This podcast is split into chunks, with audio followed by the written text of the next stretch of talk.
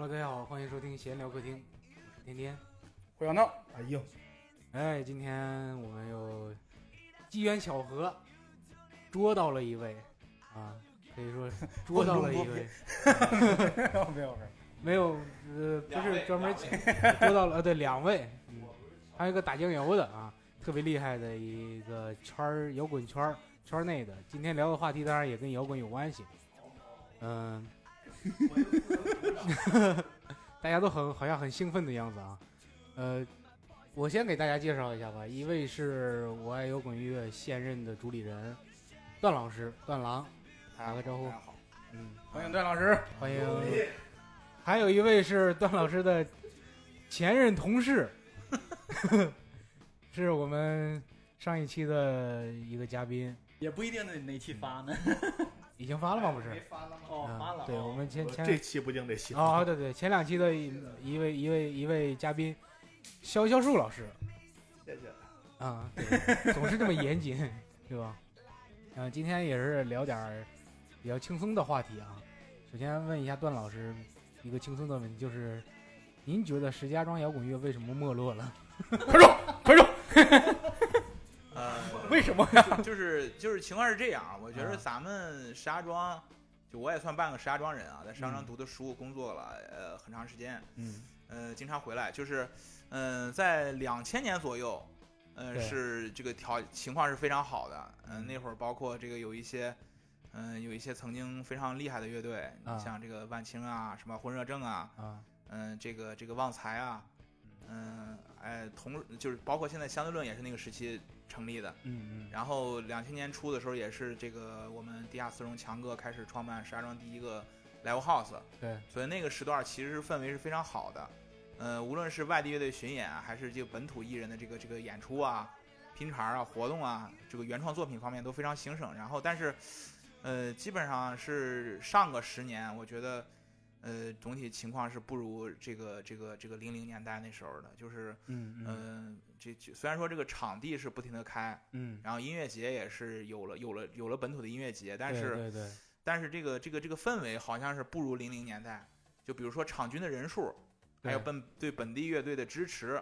呃，这个这方面是明显不如，可能会有一些外地的这种大牌乐队来到嗯石家庄，可能还是取得了不错的票房成绩，嗯呃，但是这个可能跟咱们这个本地的氛围其实不是不不是一码事儿，因为毕竟他们可能去别的城市，呃哎他还也是这还是样会获得很好的对票房，嗯这是这嗯这种事其实是一种潮流造成的。对，嗯，至于我觉着为什么这个 没落了，可能也跟这个跟我爱摇滚乐衰落有关 系是吗？可能也有关系，因为这个这个当时呃，一是爱摇，二是通俗歌曲，啊嗯，虽然说它可能是生存在石家庄，立足全国，但是也确实因为这两本儿这个这个这个媒体，然后，嗯，使这个石家庄获得了一个 “rock hometown” 这么一个美称，而且本身也是石家庄的谐英文的这个一个美谈嘛。对。嗯，但是可能是因为这个这个光环太明显了，导致咱们这些年就是好像这个有点配不上。为啥呢？因为嗯，外地乐队可能是被这个光环和这个之咱们之前的这种盛况。嗯两本杂志的这个影响力所感染，来到了石家庄，但是，呃，一般都不能达到他们的观众的预期。对，到这儿一看什么玩意儿？呃，对对，我记得，我嗯预记期得，违背了，我记得，我记得那个，就打个例子，比如说那个当年咱们国内的这个英式摇滚乐队，这个老牌乐队果儿维 C，啊，在这个月下之前，然后来咱们石家庄地下丝绒巡演，然后嗯嗯只卖了三十多张票，这个是太惨了相相当不可思议的，因为对他们，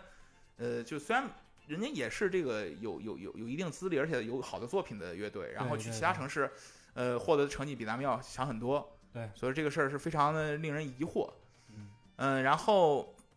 嗯，在此之前呢，这个这个这个呃，无论是丝绒办的这个第十人制造系列演出，嗯，还有这个石家庄本土的这个石家庄摇滚音乐节，嗯，然后呢，最后都算是这个走入了一个比较嗯比较尴尬的境地，就是说，嗯、观众流失比较严重，嗯嗯、神制造还在坚持，为了这个公益啊、理想啊，嗯呃，包括本地乐队的发展，然后你像石家庄摇滚音乐节已经停办了，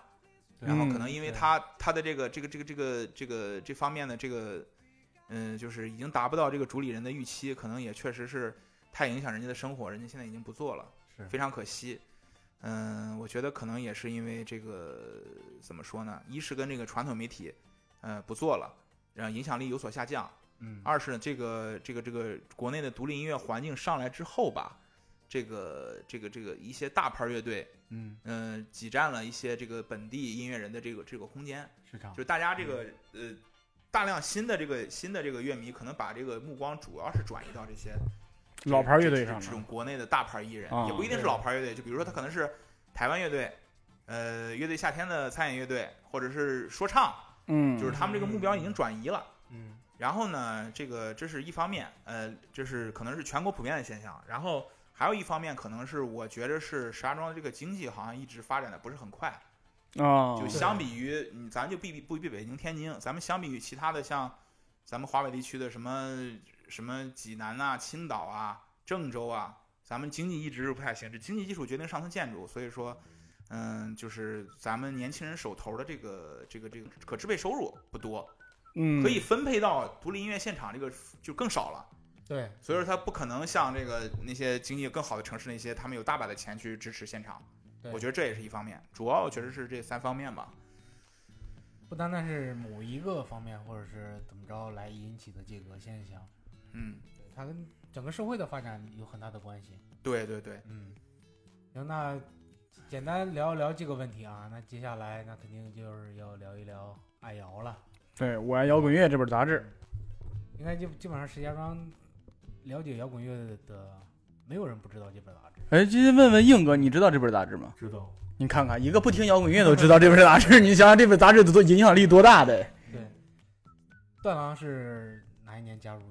爱瑶？呃，我是零九年大三的时候，啊呃，零九年，嗯、应该是七月，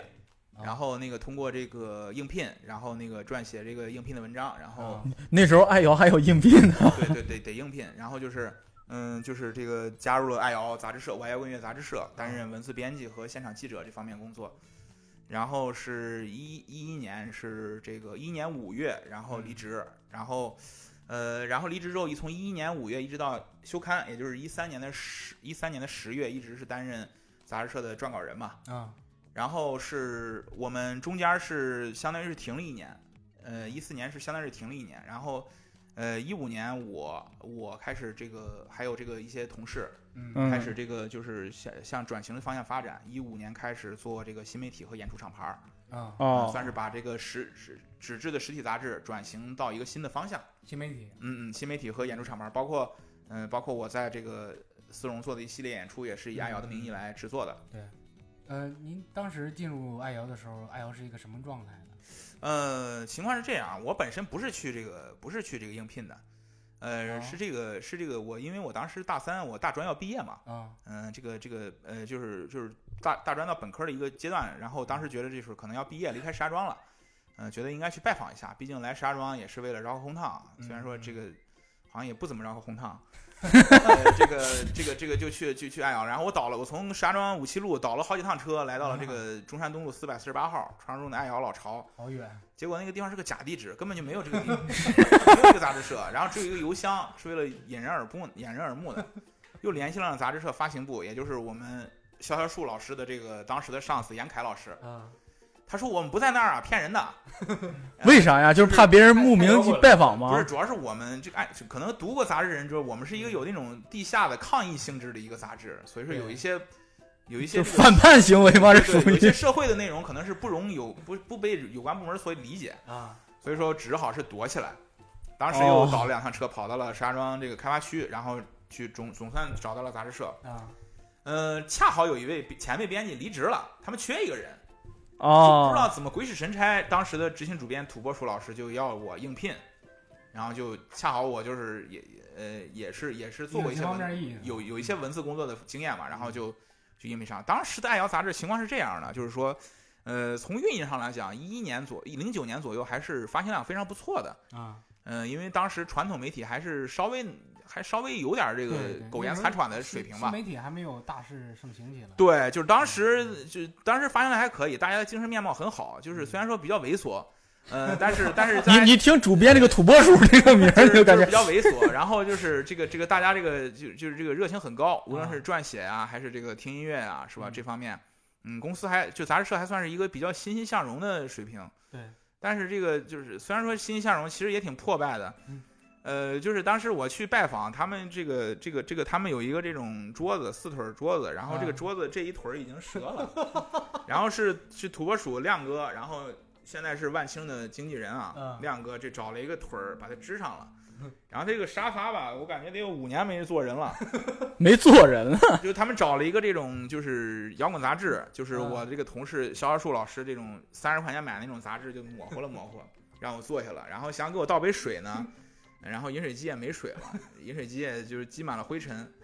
就反反正就是可能就是不像一个正规的公司吧，就是看上去甚至是这都像，不像个公司了，这呃，就名义上是个正规公公司司，然后但是其实这个公司零一年已经被这被这个查封了，啊然后就是就是现在就是完全是一个这个这个这个这个动乱动乱场所，啊，动乱场所。就是就是就是当时这个应聘，然后但是大家对待这个音乐啊，还有这个创作还是非常认真的还是有态度的。啊，还是很有态度的。然后，嗯，大家各自有各自的想法，都是因为喜欢摇滚乐和亚文化这方面，或者是满怀着这个对社会的一些责任感吧，嗯来来来到杂志社来做一些事情。嗯，零九年到一一年情况其实是这样，不过也确实也有一些弊端啊，就是说，嗯，当时其实已经可以看到这个传统传统媒体行业是在走下坡路正了。在慢慢的啊，对对对，因为嗯呃，我们已经看到有一些这个同行的杂志现在陆续的不做了，嗯，但是这个，因为我们这个，因为我们的这个主理人就是呃，老板大哥们就是毫无商业头脑，啊呃，就是 就是他们就是完全是凭着可能是凭着感觉在做事情啊，就就没有及时的转型吧。对，所以说就是很可惜，就是虽然说零九年的一年还是比较红火，但是你看不到两年时间，这个这个这个随着这嗯很嗯个快，随着制作这个杂志这个东西的制作成本的提高，嗯然后最终还是难以为继。所以说，所以说当时虽然说是，我觉得当时是处在一个，嗯，盛极而衰往下走的路线，嗯从经营状况来讲，但是从从从这个整体这个杂志社的这个精神状态来讲，是一以贯之的，是非常好的。你说到这个精神状态，我特别想问你，像别的杂志，他们介绍乐队，你看就很很正式，是吧？你嗯嗯这这我爱摇滚乐独树一帜这种嬉皮的风格是怎么确立下来的？呃，对，确实是这样，因为你想想啊，就是我感觉你想从九十年代末开始搞，其实那个时候就是同行音乐杂志相对来说比较比较严肃，嗯呃包括对其他文化也一样，啊对就是比如看电影，咱们看看电影也是严肃的影影评。同志就是就对大家都是都是比较认真，就是正经的对待这个他们就所要报道的这个文化现象。 嗯，就爱瑶就是从一开始就是以一种这种呃这种嬉皮的这种思路来对待，可能也是跟我们总编 x Z 呃就是两两位主编这个大勇和老吴的这个思路有关，他们本身就是那种嗯、荒诞不经的奇怪人士。啊，嗯，就是就是他们本身就是就是这个思维和这个言行是比较迷惑的人士 啊，嗯呃迷惑的人是，这个这个就是当时确实是因为大家同行们都比较严肃，我们是比较不正经，啊，但是我们创作的内容是没有问题的。嗯，呃，是就是呃，风你格上呃对风格就是在干货上是没有问题的，但是确实我们在创作思路上可能是受到了像王小波啊等啊王朔啊等一批这个这种作家的影响，是在创作思路上，我觉得啊，呃，就包括前前面那些前辈编辑，包括我们一以贯之的实行了这种思路。而且就是我们在这个在这个创作栏目和文章过程中呢，我们嗯，其实有有一种下意识的融入了情景喜剧式的这种写作方式，也就是什么呢？就是说，嗯，通过不断的出现编辑的名字，他的琐事，能够让这个呃读者和这个编辑撰稿人产生这种近距离的感觉，哦，就好像是我们看电视剧，我们看情景喜剧，就感觉哦对对情景喜剧里的人跟我们是在生活在一起，而不像我们看正剧，感觉他是另外一一一拨人。嗯就是哦，说明白呃，了，我觉得就是可能一定意义上，我们可能是呃借用了情情景喜剧这样的模式来写作，嗯所以说这个这种写作方式，这种办刊的思维，其实是在当时确实比较比较独特。对，你如果从现在来讲，可能因为网络发达了，大家啊，都是自媒体很多都是这说样说嗯那个俏皮话，或者对是对对嗯插科打诨这种，可能就现在就不行，但当时确实是太超前了。是上来就独树一帜，这个就包括包括这个，你像这个我们这主持人天天他本身是脱口秀艺人，然后你像那种脱口秀 是那种搞笑思路，在瑶就很早就出现了，九十年代末两千年初就开始用这种思路来撰撰写文章，啊，就就就在干货里边加段子，这种思路我觉得确实是比较超前啊哈。嗯，呃，澄清一点啊，我不是脱口秀演员，我只是一个开放麦的一个啊，对对，对，就是这么说什，么玩意儿？这么说未来的啊，我就是打个比方，石家庄脱口秀 OJ 在这儿呢，硬哥，硬对哥然后石家庄左右没有 OG，不要选这个。硬哥怎么沉默了呢？你可以采访一下薛小树老师。嗯，肖肖老师，你讲讲你在你在爱瑶的时候的经历，就是给人家看丧户看的开心吗？ 其实刚才段老师说的这个，就是我你们都都不能经历过啊，就是去那个应聘啊，当时就把它当成一个哪一？你大概哪一一年？个正式。我是从我是从上了大学之后吧，一直跟那个你上大学是哪一年？零六年呀，我哦非得这么暴露年龄？ 我应该是零七零八左右开始去那儿玩儿，嗯，然后业余不是，哎，我好奇，你先说你是怎么找着那个地址的？跟那个段老师的经历差不多，就是第一把也扑空了呗。因为有杂志嘛，杂志上边有地址是吧？直接就不用那个打招呼，直接去，这样才摇滚嘛是吧？然后就去了之后没有， 反正大晚上你知道吗嗯？大晚上，然后大晚上 去这比我这还惨啊，图谋不对，轨，然后后来就那个再去嘛，再去也是那个杨还是凯没有。嗯对杨凯 再去就有了，我没那么 蠢。不是我也爱瑶是狡兔三窟是那儿吗？好像已经是呃就是一个街道，两嗯边儿他写的那个门牌号，就有一门牌号，旁边是一发廊，啊，然后终于找到了，那会儿还算是一个有志青年吧，弃理从文了，是吧？七里从文，对我本来是学理工的，然后去了，在那儿玩的也很开心，各种就是挺不正经的那帮人，是吧？对对，门口有个小粉 小粉红就很不正经。 对，就是非非常都很年轻，然后里边儿也很脏。后来我就负责，操，对我记是得哪后种来我脏负责打扫嘛，然后打扫什么。那会儿头一次见充气娃娃， 就是真的是啥妈这这呀，这这个是杂志编辑部为什么会有这种东西？对，我当时还不太清楚那是什么，像一个气球似的，那个软塌塌的躺在那儿。后来就打扫，然后好像是一零年还是什么时候，石家庄下大雪，然后还啊，把仓库给砸了，就是各种也挺心酸的。其实这个毕竟当时也是非常有影响力的，但是后来我们去整理仓库，就看到一库一库的书，就是有好多退货的呀什么的。嗯各种影响吧，包括刚才段老师说的那个，本来挺有态度是吧？现在有嗯态度都比较麻烦。然后还有就是这个网络网络冲击太大了，那会儿就是，记得我们当时去网吧包夜也是七八块钱嗯，包一夜就什么都能看到是吧？当时你们那儿工作是一个什么样的状态啊？你负责，你先先说你负责什么工 作呢？啊打包，然后把书送到那个送到物快流递，啊然后哪有快递啊那会儿？啊，就物流，中国都是邮政很多很多的书，然后对我们去打包，然后每册，还有的是谁要书啊，有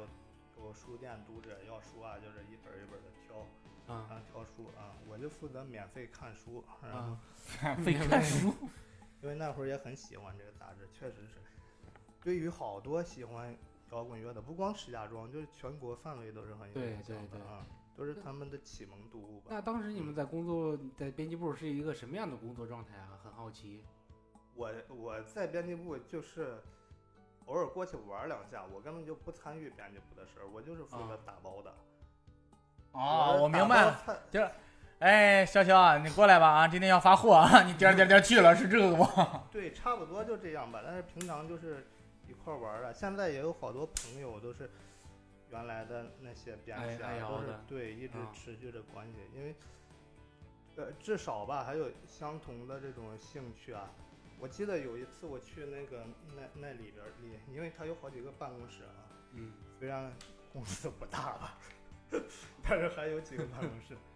里边儿有一个破电脑，这一进去有有一排破电脑，一进去我就听见那个当当当当当，那哥们儿就在那当个儿当个当就就特别中的那个，嗯还戴着耳麦的，然后戴着嗯耳麦还听咣什么咣呢咣哎，就那帮人真是特别特别对这个就感觉是。对他们就特别喜欢啊，已经啊不是那种普通的票友啊，就是把它当生命一样去去糟践的那种。早点然后我看他就一堆碟嘛，死金属、死亡金属、啊 黑金属，那一啊直到现在都是我很好的哥们儿。然后自己画，你知道吗？自己画那个打印，然后打印那个封呃封套，然后自己刻盘，然后在那儿做，就因为买不着有好多东西。啊然后就在网上下载了，然后弄弄弄弄的好几百张，整整齐齐的。但是除了对待这个是特别的认真，就像有洁癖或者有那个强迫症似的。啊，但是其他的地方就没人去管了，是吧？ 沙发沙发也不管，对，饮水机就是没水了也也也也也也不也不差管不多就是刚才段老师说的这种状态吧。但是我平常要去，我我还挺勤劳的，也经嗯常擦桌子啊，是吧？嗯，就是就是整我理 仓库主要是。就是我们其实我们杂志社有一位女同事，就是林姐王玲儿，然后嗯她本身是行政前台，就是按按照来说这方还面有前台呢，你们这个 就不类不类似于还有行政工行作啊行政工作，就是她是这个处理一些这个这编辑部和这个发行部的一日常些的行政工作，啊就按照来说是就好像是明面上是这是她的工作，对，她一开始可能也做过，后来发现就还是这么脏，然后就不做了， 实在带不动你们这帮就人，她也她也处之泰然，啊就就习惯了，习惯了，对对嗯对，已经麻木了。所以说就是就是就是情况是这样。当然当然，确实我我因为我去过这个这个这个通俗歌曲杂志社拜访，啊我是看人家我操这样窗明窗明几净的，啊然后我们这儿我操这。这这不好意思让人过来玩儿，你知道吗？就就就算了吧。嗯我刚才听两位说，也能感觉出来，咱们这个编辑部真是什么样人都有。像咱们这个这个段老师，嗯一一来就啊，我那时候来这儿是不是怎么着？我这桌子啊，这茶几儿，这沙发怎么着？笑笑老师这，我那个时候吧， 我就大学毕业之后， 真的，你们平时交流费劲不费劲？我想知道。小小小小小小小本身就是一个相对比较内向的人， 对，段老师本来就是很很很放得 open 的开，一个对，嗯很厉害。也不怎么交流，平时那你们这种写稿是一个人写了就是算，还是说还得写稿审稿让他们呃，过情况是这样，我们那块儿是，呃，编辑部通常是五人，然后呃，这个主编，然后三位文字编辑，还有一位这个曲目编辑。曲目编辑呢，呃，就是执行主编，就是把控整个这个，嗯、编辑编辑的过程，啊文字文字部分的过程。然后这个，呃，这个这个曲目编辑呢，是这个我们选这个歌曲，嗯、安排和这个这个国内外的这种音乐人这种联系。啊哦然后文字编辑呢，主要其实就说是文字编辑，其实主要做的是撰稿的工作。为什么呢？我们一部分稿件是这个征稿，嗯，是这个对外联系征稿，然后一部分稿件是采稿，就比如说，嗯，就类似于文摘类杂志一项，我们会在会就是我们基本上会从外网，或者或者是一些这个根本在国内的这个国内的这些呃网站看不到的一些地方，我们进行采稿，然后。然后征稿呢，也是一些国内的一些关注这种摇滚乐啊、青年亚文化的一些撰稿人，然后写过来。但是剩下的稿件，比如说，嗯，这个就是摇滚乐类的大稿，啊还有这个一一些大家特别喜欢的几栏目，什么什么看图说话啊，什么这些 shade humor 啊这些，就就相当于好多都是编辑自己创作的了。就是我们不但要写这个专题栏目，然后呢要写什么采访、现场报道，我们还要写栏目，所以说每每每一期的工作量其实还挺大的。我们一期杂志基本上这个你看着只是一期杂志，但是它的文字量几乎在十六十六万字到二十万字之间。哦好家伙，然后那你们制作周期得多长？然后我们我们一个月要呃，就是光这个编辑部自产要产十万左右，所以我们每个人要写三万的稿件，啊，而这三万的稿件还可能会存在，比如说那个废稿，啊或者是要呃这个这个这个这个重写，或者是比如说你要不停的校对的过啊程，所以说我们可能每个人要写每每个月要写至少五万，差不多五万的东西。其实这对于创作者来说是一个挺费劲的事情，就是说，嗯，就是说，因为这个人不可能永远的思路敏对捷，对是吧？对就是就是就，而且你在一个月，就是我们是月刊嘛，啊就最多可能是就是，嗯，最多可能是就是一一年至少要发十到十二本儿，啊所以说所以基本上是是月刊，所以说每月的创作幅度还是非常非常的大的。嗯，这个这个确实是确实是确实比较紧绷，有的时候会嗯产生这种就是文思枯竭的时候，因为大家即使是就是你你你你觉着就是那些那些网文作者是吧？就一天能他妈写一万字儿，嗯那不一样，对对那写的是白开水，你知道吗？他就往里填进去，但是你你你相当于是对外发行的，啊我操，是好几万，得挣 近钱近呢。十近十万发行量的大这个他妈杂志，对面对人你不能他妈瞎写，对，啊，你就还得他妈务求准确。我们还要我们在在写过程中，我们还要有查阅资料是吧？啊，对对，那个针对文图的过程，然后比较。或者是甚至是翻译，哦有很多的编辑。辑工作不是那个纯撰写这样简单，所以说还是还是挺费劲的一个过程。其实，嗯啊，就跟我们电台一样，对吧？前期工作也有一大 堆，后期工作还有一大堆。嗯咱们前期哪儿？我我就这样说说，就是就是咱们自己电台，好不好？行，我们有点前面子，有点面子有钱有钱有给自己钱，个面子。有钱起，我有就钱突然吧发现，就嗯这个工作量，谁有空去修修这个桌子腿儿去啊？嗯，也是啊，这些问题都都都都已经那啥了，嗯，明朗了，嗯我想当时明朗了是啥？就是桌子腿儿没人修，桌子没人擦，这就不要桌子了，要桌子干什么？对是要不桌子是？干什么？你对地不好吗？真是。嗯对我现在脑中就浮现出那个桌子的场景，好像还有还有一盘象棋呢啊。这这琢磨把象棋没带出来，因为这个，因为我们这个会计朱大爷是本身是这个年岁比较大的这个嗯这个这个这个人，然后他当时喜欢下象棋，后来这帮人家的一不学无术，啥都不会，然嗯后就放弃了，说是相当于是拿出来说这是啥字儿？嗯对，那那倒不至于，基本上还能认全吧。嗯，就是反正就是就是当时这个编辑部的场景，现在想想确实确实当时感觉是挺脏乱差，但是想想现在想想还挺温馨，因为大家相当于是为了共同理想在做一件事情，大家都是亲如兄弟一样来做做事情，所以说觉得现在想想还是挺温馨的，因为很难是找到嗯这样一个机构是吧，一个地方就大家来营造这个事情。啊，对，嗯尤其像那种时候，就是网络什么的还没这么发达呢，能聚来这么一批有共同爱好的人也不是很容易，是吧？对对对对对，就像哪怕是现在网络那么发达了，是不是？不是想想弄点儿都他妈不这么这就么不是当难，时是不可是 能？你们知道我在说什么吗？就可能可能你能你能你你能这个你能聚聚一堆，比如说你要是你如果是你可能会聚一堆这个志同道合人，然后你搞成这么。搞成这么让人无语、迷惑，确实挺挺挺少见的。就比如说，但是我就我现在又嗯就突然有这种感觉了，就是可能就是因为那个时候像，就是你看你们刚刚像你们说的找个地儿那么费劲，是不是？嗯，如果不是真喜欢这个东西的人，他也不会花那么多力气去找这个地方。对所以，说最后大家能聚在一块儿，肯定是那种特别志同道合呀。这是我爱摇滚乐的考验，有这是有有有革命友有革命友谊吧，不像啊其实现在是吧？像现在可能随便在网上就能看见说，哦，这有个脱口秀俱乐部啊，我喜欢脱口秀啊，我就要来讲一讲。哦，我上台了，我是个演员， 就不会不会有这种，对不对？对，就就现在得来的太轻易，对，这些东西太容易得到了，反而就不珍惜。其实也也没，我就觉得当时好像还有一个栏目，什么读者来信呐、嗯，就好多读读者去信，然后我记得他们当时编辑部里边还挂着，就是有读者画的那种特比较写点的那些画儿什么的，都挺奇怪的。这帮人，读者那会儿还是相当纯洁，不是纯洁啊，因为嗯单有纯有挺邪恶，对，但是牛皮，都比较单纯，都因为渠道也少嘛，就感觉这个东西真的是，真是就是开启了他们的另一个世界呀，走走向是吧？Heavy to Hell，觉得还是比现在这个要好一些吧。嗯，啊那些人他追求的可能不是那种东西了。对其实中午现我们吃饭也在嗯想这个事儿，就是他可能真是追求一点儿精神上的一。嗯，更自我满足一点儿。尤其尤其像现在网上很多人就，对吧？就比如前一阵儿那五条人那个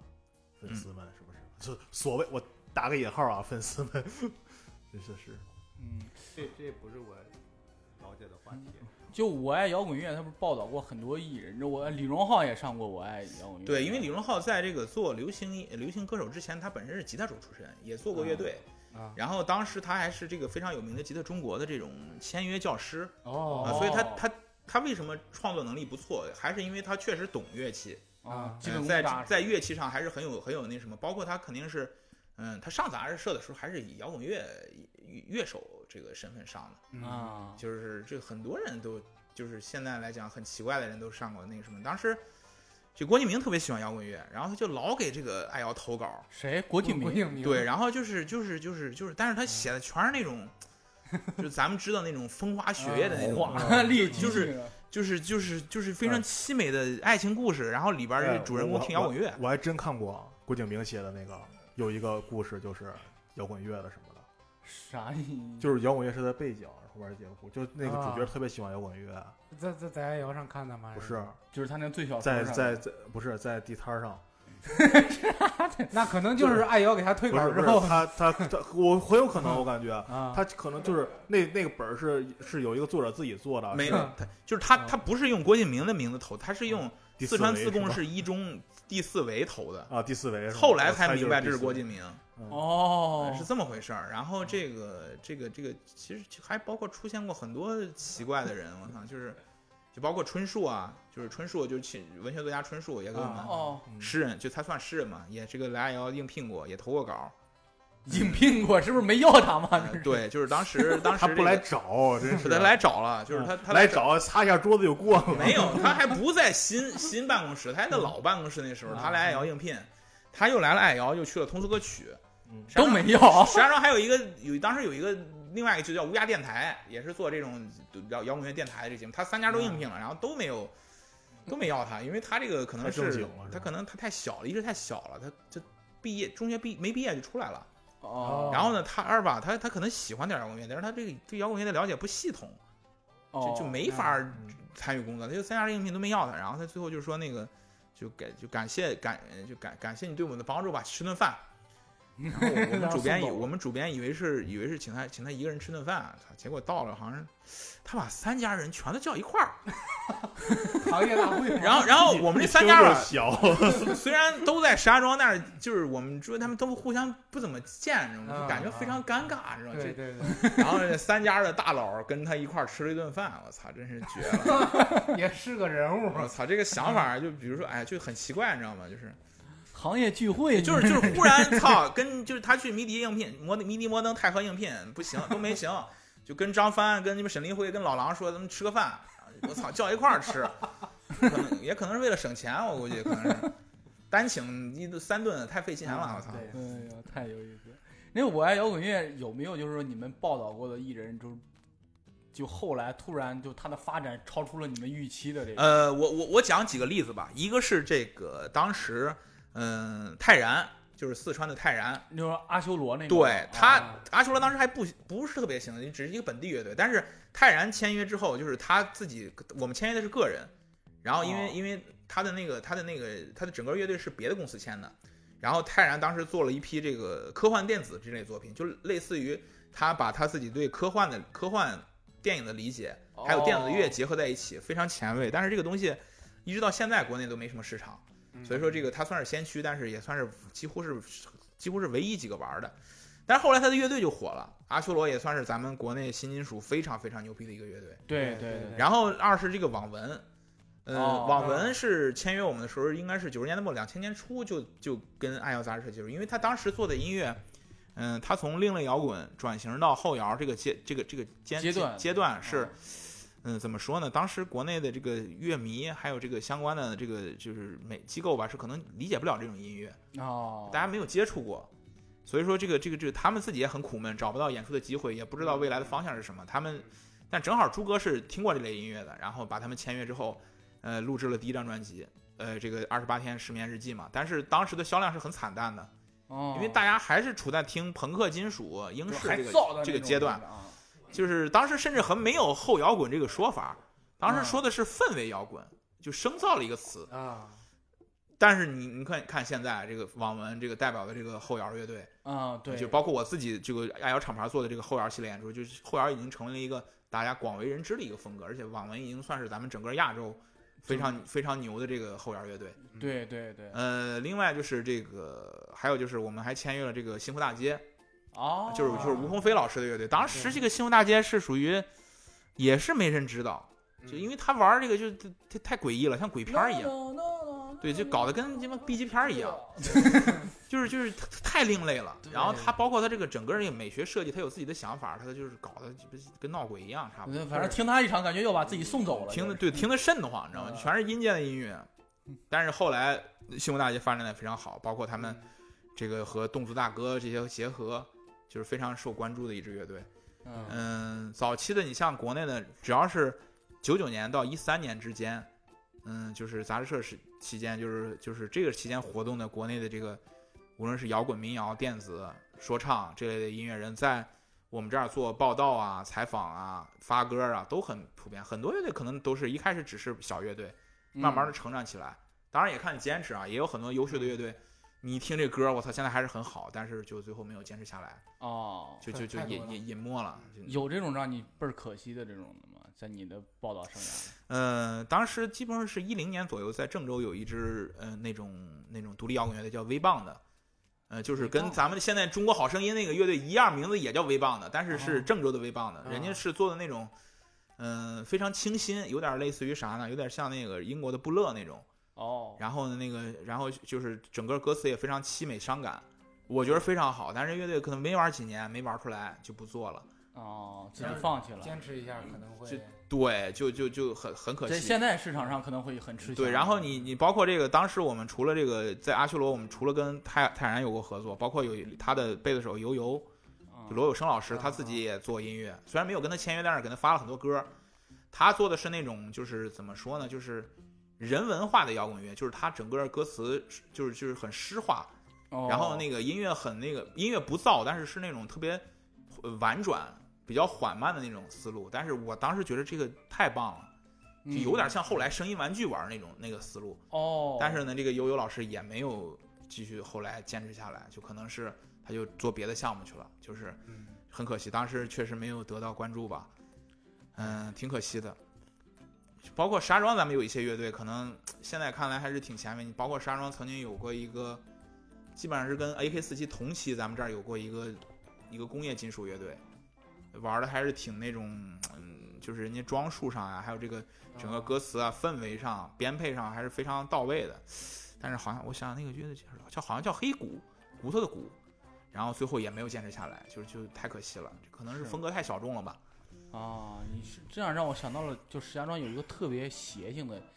叫我偷了隔壁王阿姨的粉色裤衩儿，是这乐队好像是叫这个名儿的，不知道你有印象吗？嗯，哦对对，我知道这个，他可能参加过呃本地的一些拼盘儿，但是后来失踪了。对，就就是他独树一帜的乐队名儿让我记忆犹新，你知道吗？我我名儿这么长，而且起的太嗯太，细 当致时了。当时这个其实他可能就是一个一个戏玩玩玩玩闹的思路在玩乐队，可能没本来想什么，因为当时北京也有一个乐队叫说，嗯，你你不知道我爱你，但是其实我爱你，然后这个特别长一个名字，就是就是就反正就是太长，可能记不住。然后现在爱瑶只有段老师一个人在做了，嗯，也不是，我们那个我们这个就是杂志社遗留下来的编辑，嗯然后那个我在做新媒体，啊，然后那个李椒条在做网校，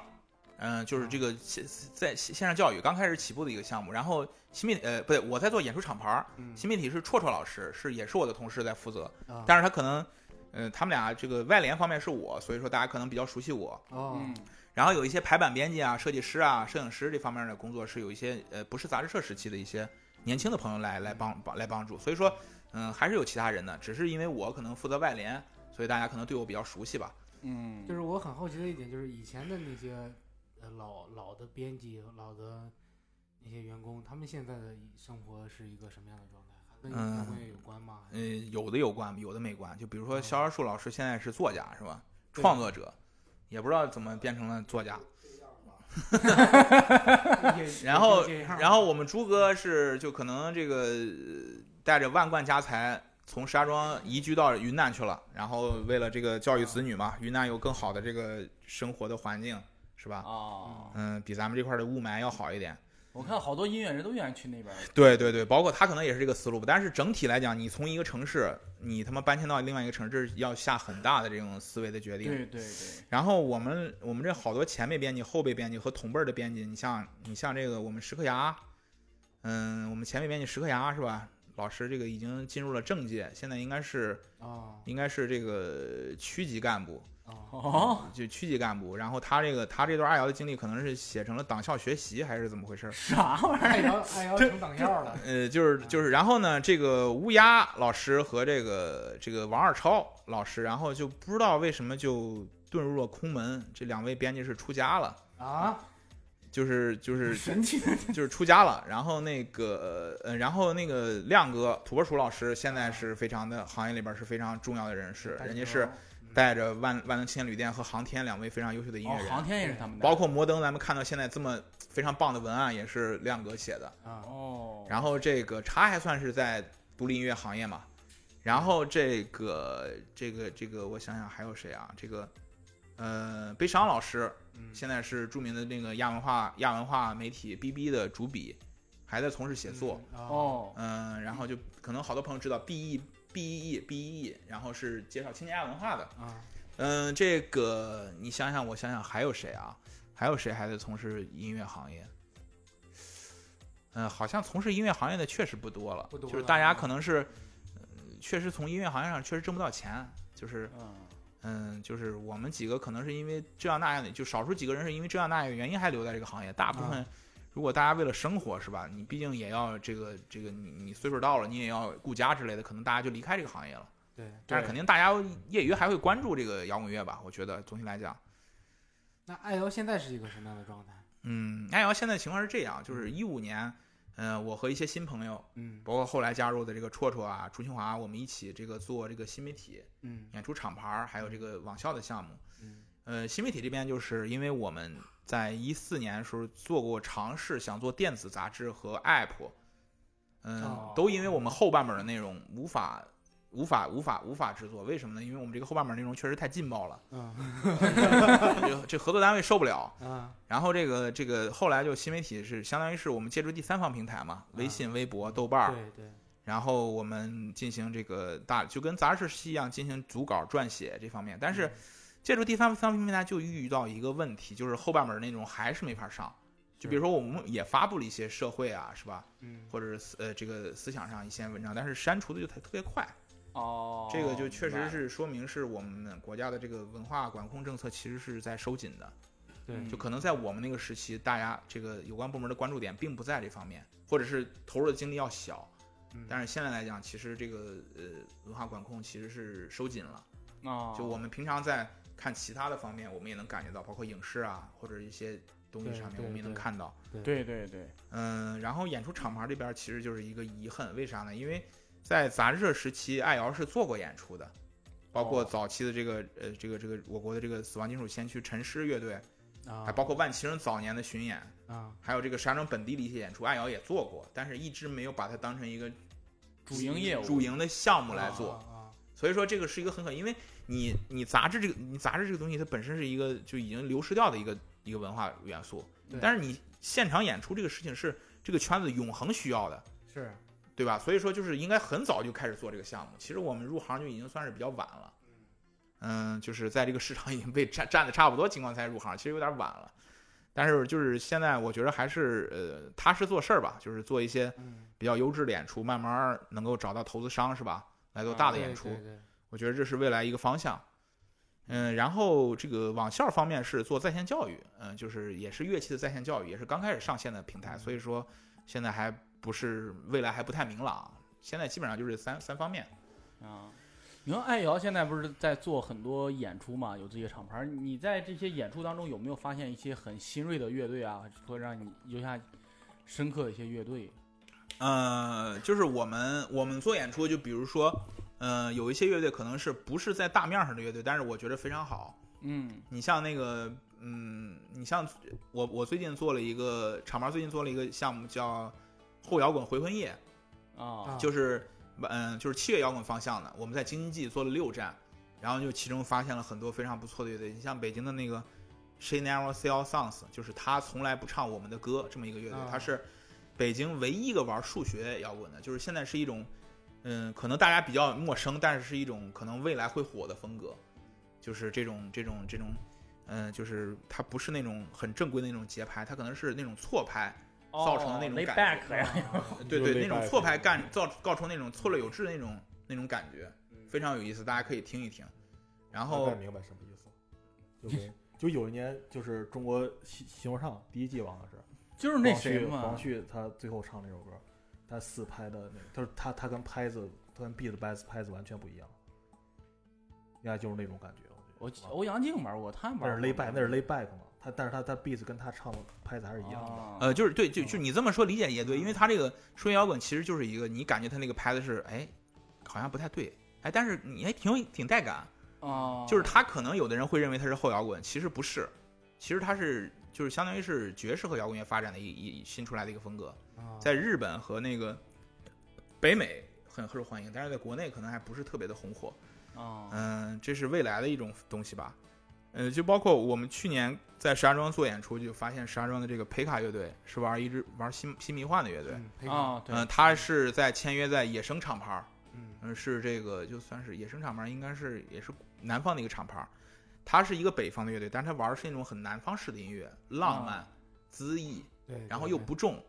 呃，这个就是未来的方向。但是可能是因为我们他们跟外界联系不多，所以说还没有为大家所熟知。嗯对，这是本地嗯玩的特别好的一对个。对对，就不你你你说起石家庄，你石家庄包括这个黎明的领袖也是玩硬摇滚玩的非常好，但是只是因为硬摇滚这个风格可能现在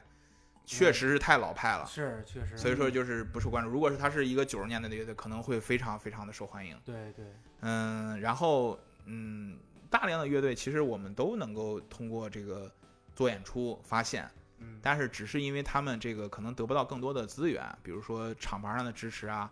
或者是它的地域的限制啊，所以说没有达到一定的我们觉得它应该达到的这种层次，对所以也挺可惜的。但是人家，嗯，就是怎么说呢？我觉得就是做乐队、做音乐，第一步其实应该是享受的是什么是。嗯，创作音乐来表达自己对万事万物的态度，对包括和几个志同道合人一起创作音乐的快乐，这嗯个其实可能比呃获得成功传统意义上的成功更重要。我觉得啊，就是对这个不能对对本末倒置，嗯嗯，所以我觉得嗯人家能够呃创作非常好的音乐，嗯、这本身人家可能已经达到了满足。嗯至于成不成功，那是另外一回事。啊，对，先自我享受了得。对对，先对嗯、先实现自我，再嗯实现呃社会上的价值吧。对，对，其实这是一个作为这个一个发展的理念，对，就应该这样。嗯，就可能讲有脱口秀也应该这样是吗？对我是不想说了，我怕我说一刚才我已经加了私货了，我说再说又加私货了。但是你其实来讲，就是说，嗯、你你走向商业其实也是对的，这个东西不矛盾。嗯对嗯、只是这个我们可能这两个行业也都是都是这个脱口秀可能更新一点，所以说所以说可能就是就是这个行业不算特别成熟吧，都我觉得。对我们这个行业对，就脱脱口秀就跟摇滚发展的，我感觉前期套路差不多。啊不太一样，不一样，不一样。脱口秀就是是靠最就是在国内来讲，最不一样的一点是什么呀？摇滚再怎么着也是地下扎根了很久，然后到了地上，或者再往上，现在乐队夏天又是说对他推波助澜，他正是因为他之前有在地下的那么长时间培育，所以推波再一推他起来了。但是脱口秀不一样，脱口秀全中国百分之八十的观众可能都是通过线上了解的。对，然都后是再通过扶持线两下个嘛节目，一个是吐槽大会，一个脱口大会，嗯但这两个节目都不是脱口秀，他们都是综艺节目，他们不是脱口秀，嗯，就就是所以会有误区。对嗯很很尴尬。就是呃，因为从综艺来讲，因为呃，综艺其实它是情况是这样，它不是做文化，它本身是为了为了赚钱嘛，对就是它只是找到了一个文化的点，对，嗯这个点可能是脱口秀，可能是乐队， 可能是嘻哈，呃，那可能所以是我我可能嗯可能是三十岁左右的女艺人，嗯，嗯就它它这个总体来讲是为了赚钱，而不是为了你本身这个文化。对，所以说啊我的意思就是因为这个摇滚已经那么多年了，积攒起来的一些基础。再有一个线上出去，这没什么，无非就是来点脑残粉罢了。嗯没什么。但是脱口秀来讲，最最大的一个冲击就是，很多人他们不知道什么是脱口秀，他认为这样就是好笑的。包括线下演出的时候，他们演出的时候，很多观众说：“嗯你们为什么要这样？是不是？”就那天那天就有观众，就是那咱们一个演员给我发了一个很长的截图，就有观众写说：“为什么演员主持人过来问第一排各个观众你们做什么工作？”他说：“这是干什么呢？”他不知道他这啊我们为什么要这对样，对吧？他不理解，他认为你们就应该跟线上一样，来一个人就开始讲讲我们这儿有个演员怎么样，我们那儿又有个演员 怎么怎么样，啊他不是这样的。对对对，这个东西本末倒置了。就好哦就吧相当于是这个线上综艺，它没有互动这一项，就类似没于有他对他现场一定有，只是对它不播出来，啊，因为你不暖场不可能，一定要暖场。对，否则对演员演出对是不利的。而且线上的综艺，就为什么我说脱口秀大会里讲那些东西都不是脱口秀，因为它有太多的内部梗了。是嗯如果你不认识程璐这个人，他讲段子你一个都不会笑，我这对么跟对你讲吧。对，你不知道他跟思文的关系的话，他讲段子你一个都不会笑。对嗯，所以段哥是怎么看就是《乐队夏天》这样一个节目，它是打通了一个就是地下往地上的一个通道吗？还是说它对这个行业会产生一定的冲击呢？呃，我觉得这个这个这个节目还是呃对行业是有帮助的。嗯呃，实际上来讲，就是说，呃，在此之前，并不是没有地下到地上的通道。就比如说，你许巍、郑钧、王峰，其实也已经找到了这个通道，就啊，是他通过这种接地气儿式的写作方式，而不是那种他们地下时期那种更极端、呃更内敛、更自我的方式。就是你可以创作那种流行的摇滚作品，就这个啊地下通地下通道本身就有，但是这个综艺是另外一种新的思路，就是新的思路，就是也确实是从地下走上地上的一个思路。嗯，但是这个这个这个帮助就主要在于什么呢？就是说，嗯，让一些不了解乐队的人呃了解了这个有乐队文化这个东西，他可能之前只知道五月天、苏打绿哦，或者唐朝对黑豹是吧？但是他还发现有新有新的这个乐队，可能嗯，他会发现一些这个这方面的这个文化的特点。打开新然后世界，啊然后呢，可能去看去 live house 去音乐节，能就跟他们看了那个节目，可能也会来线下剧场一样。嗯嗯，所以以说，嗯，就是说，就是我觉得它对行业是有帮助的，就是可以看到去年节目播出完之后，live house 音乐节有了一些新的观众。然后呢，这些原本可能也第一季的这些老炮儿本身嗯就拿到了就是他们从来没有过的通告费、出场费，嗯，我觉得对他们是有帮助的。对嗯，就是说，嗯、但是这这个帮助是时间太短了啊，一月这个疫情又来了，这个这钱又断了。嗯呃除了少少数几个头部能拿到广告费，大家又又又归零了。然后新的一季又来了，然后呢这一季你像五条人啊，嗯，或者有几个乐队是获得了这个新的赞誉，我估计他们会重复第一季有些乐队的路，也会接通告、接广告啊跟商业结合。今天上午我还看一个五条人都上一席了，啊，是对啊对对，对就是上说一期就是说他变成一个他变成一个话题人物。对当然当然这个要持续多久？它也就成了一个从文化现象。综艺来讲，就是你能持续半年，三三个月到半年，就是整个节目结束后三个月到半年，趁此机会是挣一些钱，这个是无可厚非的。嗯，然后呢，这个节目会辐射一些这个就是相关的，比如说呃摩登的乐队、太和的乐队是吧？他们可能会辐射一些东西，嗯包嗯括 school 这种场所。但是，嗯，它有一部分就是有一部分不好的影响，就是在于什么呢？就是说，嗯，怎么来讲？我我打个比方，就是在这个科幻界有一个现象叫“三体”现象，就是刘、哦刘慈欣写的这个《三体》出来之后呢嗯，所有的科幻迷，包括以前以前就不是科幻迷，只只所有的人都讨论《三体》，嗯就他们从来不讨论刘慈欣的其他作嗯品，对中国科幻的奇幻其他作品，对，啊包括外国国际上的其他优秀作品，啊只讨论《三体》。嗯他们认为《三体》就是科幻，对，这刘慈欣就是科幻之父。这个这个这个事儿什是么不海因莱因不知道，这个事儿是不对的，你知道吗？就是说，就是科《三体》确实好，这个毋庸置疑，但是你不能老讨论这个东西。对，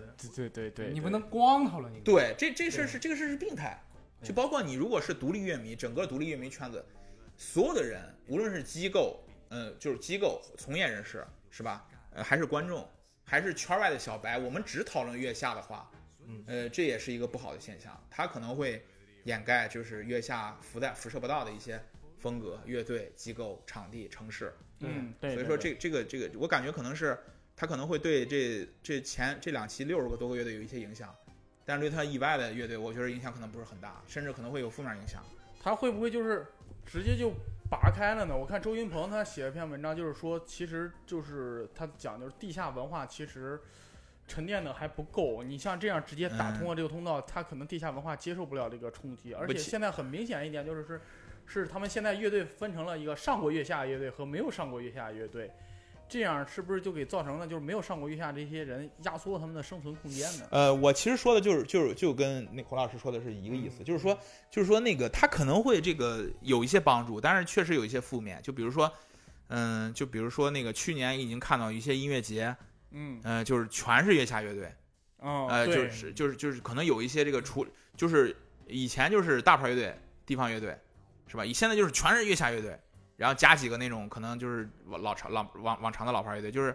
挤占了太多的空间，对，就对导致就是如果你这个这个音乐节没有月下乐队，你就不是一个去年正常的音乐节。然后然后巡演呢也是就月下乐队全都去人看，其他乐队呢，就是无论你多好，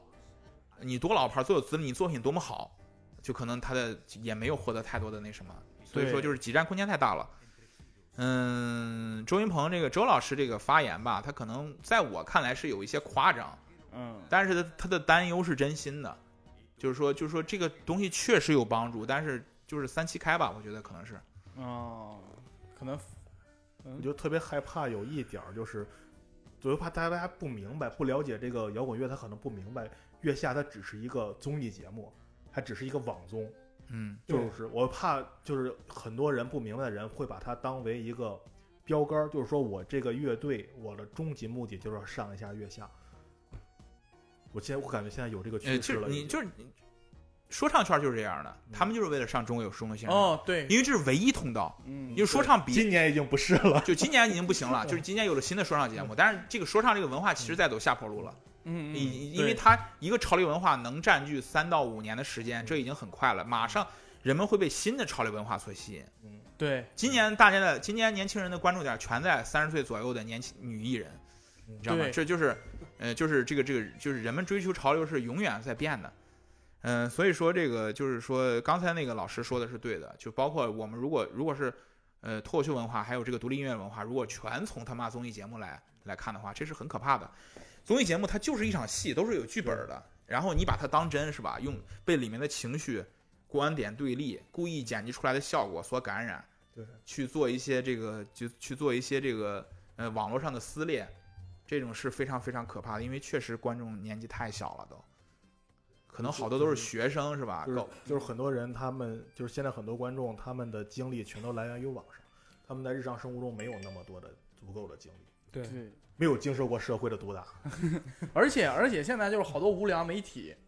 就比如某某某某是吧，某某酱， 就他们这些无良媒体完全是为了蹭这个流量热度，然后写一些那种文章，然后起到有一些很不好的引导。你你你作为一这个跟传有些电台一样， 蹭别人热度。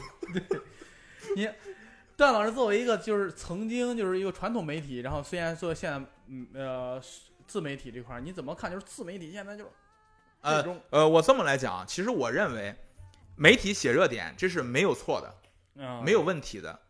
但是就是总体来讲，你要把握度，比如说你新闻媒体你要客观，嗯新闻媒体就是自己掺染个人情绪，这是很很很重要。因为去年已经有了很多本身是新闻媒体，但是在媒体报道中掺杂这个个人私个人这个大私货，对带私货，就包括用一些私德的方面的哦想法来、来评论这个事件，这是新闻媒体到的。但是文化媒体情况是这样的，文化媒体可以提出观点，嗯嗯，但是呢，你这个你不能这个这怎么说呢？就屁股坐歪了。说到底说到底是，就是说带节奏，呃，对，就带节奏，就是说，就是你刚才说的，就是这个蹭热点，就是就就就是其中一项，就是，嗯、你如果是长期关注这个文化媒体的人，你能看出这篇文章它是客观的，还是想带一些他自己的想法，嗯，然后对，然后制造一些这个观点对立，来来点增加点击量，就嗯啊就我觉得带观点无所谓，就啊观点一定要有，但是这一定是你真心的观点，不要说我为了流量是吧？我对为了要挑拨一下什么，为了我这个点击，我对故意营造一个就包括观点从违心的说一些东西。行行文上呀，包括这个就是在文中刻意制造一些话题，然后煽风点火，呃这方面是一些自媒体特别爱干的事情。对嗯，对，就包括这个这个这个这个本来这个，嗯，就本来乐队夏天可能这几些我没看啊，就之前就是之前就是最早是水木年华那个事件，嗯啊包括这个包括这个后来重塑这个所谓的抄袭借鉴这个事件，就有好多自媒体写这个嗯似是而非的文章，就就嗯搞得很恶心，你知道吗？对，因为你你你其实人们都是现在年轻人都是被这种接触为主，他可能一下看了这篇文章，呃，他就是哎同意了这个观点，我操，又对看了一篇文章，又同意另外一个观点，对对，就很很墙头草啊在，思维上是很割裂的，我操，嗯就这个自媒体造成了不太好的影响，其实我操，我是真哦好无良媒体。 说说了这么多，时间时间也差不多了，给段老师一个打广告的时间哦吧，啊哈，好吧？这个这打广告还来得及哎吗？什么？今天肯定是来不及了。 今天肯定是未来来不及吧，未未来吧吧，嗯未来吧。情况是这样啊，那个我们我们这个十一月二十号到二十一号，哦，是我们这个石家庄这个独立乐迷的每年的一年一度的狂欢啊！这嗯个我爱摇滚乐和这个河北的场地鼻祖 Live 地下四重 Live House 联合庆生，嗯啊。哎然后呢，这个好消息是，地下速溶将开一个新店，我们将在两个店对，今年蜂是巢一店个大和庆，蜂巢店和这个这个这个青园这个店青园店，嗯，然后我们进行两天的狂欢，我们会邀嗯请十到十二支非常优秀的本土和外地的摇滚乐队来为大家做进行展演，嗯现场还会有抽奖啊，非常优惠的票价，嗯希望大家一块儿来玩儿庆生吧。嗯对然后我们一月十六号是今年的封箱，可能是会在另外一个场地，然后嗯我们做今年的封箱。哎呦，我现在听见封箱害怕，一封箱别就开不了 了。然后这个也希望来玩儿。我觉着这个可能二零二零年是一个非常难的一年啊，对但是二零二一年我们可能会带来更更更更好的一优良的这个新媒体文章和更优质的演出。对希望大家持续关注爱摇吧，也持续关注这个我们的节目。行，然后因为今天通 过，因为昨天邀请的时候还觉得这个节目操太不靠 谱了，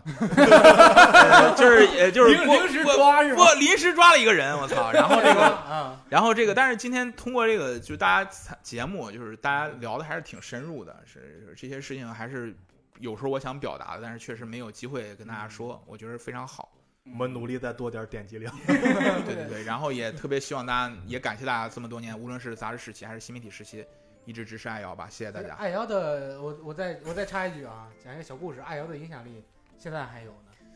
就是我再插一句啊，就是以前的传统纸媒体，嗯，我们店儿里前前几天有两个小孩儿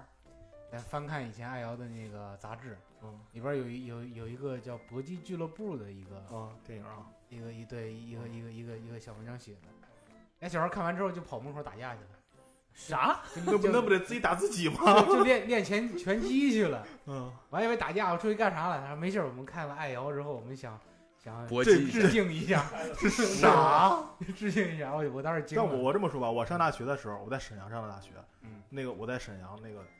我买到了几本《爱瑶嗯，沈阳，哇塞不，，因为因为爱瑶》，当在时我发大学大学的那个书 店里。作为这么一个小众文化摇的发行量，当时算是非常好的，嗯算是可以的。就是就是就是因为我们没有广告，纯靠卖杂志生存，所以说跟其他对媒体还不一样。对但是也挺奇怪的，他妈《搏击俱乐部》这么经典的电影居然没看过，但是现在的很多小孩们，他们很多东西都不知道。对，就只看院线电影。对经典的东西，或者是网剧他们不在知道爱，嗯我瑶不知道他们看什么，但是他们很多呃都没看。那两个那两个小朋友爱瑶上看见这个之后，出门练拳击去了。我就对，打反正反正我们那时候真是你你要是喜欢上电影和音乐，我操，如饥似渴的想找新片子、现在我觉新得的专就辑是想听。有好多东西得来的太容易了。现在就是得来太容易了，对不珍惜。就是一一旦一个文化得来太容易，就比如说无论是这个，呃，音乐，无论是歌曲、电影还是女人，得到太容易就不容易珍惜。我操，哎 怎么感觉 哎，真是好吧？大家大家还是要珍惜当下吧，好吧？我也不知道这说啥了，珍惜当下吧。感谢段老师，感觉到做客我们啊闲聊感客谢厅？感谢肖爷啊，啊，对又来了一次，好吧？嗯啊，下次还有机谢会谢啊。朋友们。下下次有的是机会。等书等出书的，等你书出版的时候 啊，好好好，咱们还得抽奖呢。预定几期吧。对，咱们还得抽奖呢。嗯行行，那今天就到这儿。行，感谢段老师做客我们闲聊客厅。谢谢几位老师，哎，我操，哎热死我了。我操再见，再见。我